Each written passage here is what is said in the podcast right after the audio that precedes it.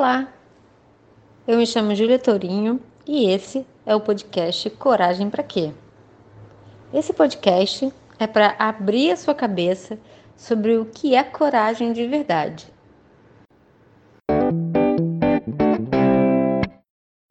Hoje nós vamos falar sobre coragem e olho gordo. Quem aqui está ouvindo esse áudio já não teve esse medo ou já não ouviu isso de alguém? Esse medo de que se você fala para as pessoas do que você está planejando, é, as pessoas vão colocar olho gordo em cima de você. Esse é um assunto muito controverso, assim, tem opiniões diferentes. Eu também sinto que é, tudo depende é, do, da, da etapa em que o seu projeto está sendo embrionado mas eu sinto mesmo que uh, eu, sou, eu sou da turma que acredita que quando a gente verbaliza o que a gente está planejando, aquilo do nosso coração, a gente cria, a gente manifesta, a gente materializa, a gente cria forma, a gente declara. Né? Se você não ouviu o áudio anterior, em que eu falei sobre abundância e coragem, ouve lá você não precisa ouvir antes, mas se você já tiver ouvido é bacana. É, onde eu falo sobre as quatro etapas da abundância e a primeira delas é declarar. Então, uh, olho gordo tem a ver com essa etapa de declarar as nossas intenções, os nossos desejos, deixar as pessoas saberem, manifestar no universo. Uma ideia é só uma ideia e ela morre. Quantas ideias você já teve e elas já morreram porque você não colocou nenhuma ação nela? E ela, essa ação não vai acontecer sem pessoas saberem disso que está acontecendo. Mas eu gostaria de, para além desse lugar da necessidade da gente declarar as nossas intenções, tem algo sobre o olho gordo que eu queria contar, que eu queria trazer. Né? O quanto esse receio do medo do olho gordo não vem de um lugar de escassez ou de uma aparente superioridade, que são os dois lugares que eu quero trazer hoje aqui, os dois pontos que eu quero trazer para a gente discutir, a gente conversar. Então, eu vou começar por um exemplo que eu sempre penso sobre isso quando eu, quando eu me, me vem à mente essa questão do olho gordo, que é durante um tempo sempre, sempre é, sou dançarina, sempre gostei muito de dançar e durante uma época é, da minha trajetória eu fiz aula de dança.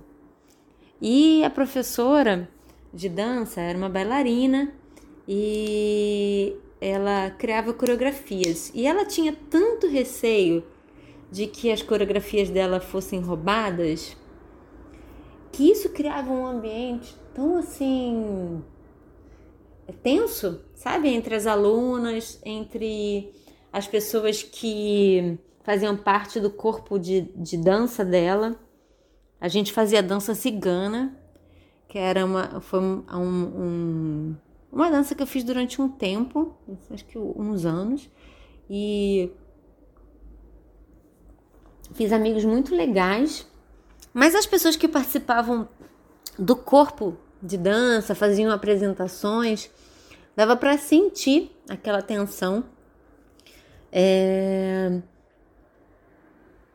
Eu tentei participar desse corpo de dança, mas eu não tinha tanto tempo para dedicação para os ensaios mas ela fazia um, uma apresentação no final do ano onde todos os alunos dela se apresentavam, como uma escola, né? Como uma escola de dança como todas as outras. Mas o que eu queria trazer assim de exemplo é essa percepção do quanto quando a gente se torna estreito e tem muito medo do olho gordo, a gente não consegue crescer, né? porque a gente fica aprisionada nessa etapa do processo de abundância que é o declarar. Hoje em dia tem cada vez mais pessoas falando sobre a cópia, né? Me copiem, né? imitem o que eu estou fazendo, significa que eu estou produzindo algo bom. é um lugar de transformação da visão, da saída do medo para a abundância, para sim, o que eu faço é muito bom. Se você quiser copiar, copie. Né? Dê crédito, mas copie. Então, é, essa é o primeiro olhar que eu queria trazer sobre o, o, o olho gordo. Se você está com muito medo do olho gordo, será que você não está criando um ambiente estreito para você, estrangulado, assim, com muito medo de que as pessoas roubem as suas coisas e com isso você não consegue expandir. Você não consegue confiar, você não consegue declarar, então você não consegue expandir. E a outro olhar sobre a coragem e o olho gordo que eu queria trazer é sobre essa sensação que vem né, da, desse medo que é um certo ar de superioridade, de que é, o que eu faço é muito bom e todos vão copiar, o que eu faço é melhor do que todos os outros e logo as pessoas vão querer me copiar. É, eu não posso entregar o que eu sei porque as pessoas vão me copiar. E a gente sabe, né, se você não sabe agora eu vou te contar, que toda a superioridade esconde, na verdade, uma, uma enorme baixa estima e um senso de inferioridade e de desapropriação do próprio lugar no mundo. É uma ausência do senso de que o que eu faço é importante para o mundo, é importante para as pessoas ao redor, tem o seu espaço, tem o seu lugar. Uma sensação de lugar é, seja na família, seja no trabalho, seja com os amigos. Então, todo senso de superioridade ele esconde, disfarça uma sensação de inferioridade, uma vivência de inferioridade, uma baixa confiança e uma baixa estima, né? uma baixa confiança sobre si mesmo. Esses dois aspectos, eles podem estar separados, mas é desafiador. Geralmente eles estão juntos. Né? Um camufla o outro. Na verdade, esse ego inflado, ele vem para esconder o quanto eu de verdade me acho pequeno. Acho que o que eu faço não é o suficiente, porque quando a gente sente que o que a gente faz é bom, pertinente, tem valor, a gente não sente esse medo de expor. Sai naturalmente. E, e talvez a gente nem se importe tanto se as pessoas começarem a compartilhar as nossas ideias. É óbvio que vez ou outra alguém uh, pode, pode te deixar chateado por uh, roubar a sua ideia, mas é, talvez não vale pensar pelo prisma de se a sua ideia vale ser roubada é porque ela é ela é realmente incrível. Que foi você que criou essa ideia e você pode criar outras ideias. E se essa não foi a ideia que se você é, declarou para o universo não foi essa a ideia que floresceu talvez é porque tenha outra então, esse, todo esse papo sobre o olho gordo, que a gente tem muito medo, a gente escuta isso muito. Né? Não compartilha o que você está vivendo para os outros, as pessoas vão botar olho gordo. E eu sinto que existe uma parcela é, de verdade nessa fala, mas do quanto a gente, quando tenta, se toma por ela, se invade por ela, ela, ela nos domina e faz a gente ficar, vibrar no medo, na escassez, se achando melhor do que os outros e se mantendo muito pequeno, na verdade. Porque todo mundo, todos que, que são pessoas representativas e que a gente admira, são pessoas que doam coisas para os outros, o seu trabalho, o seu esforço, a sua dedicação e as suas ideias.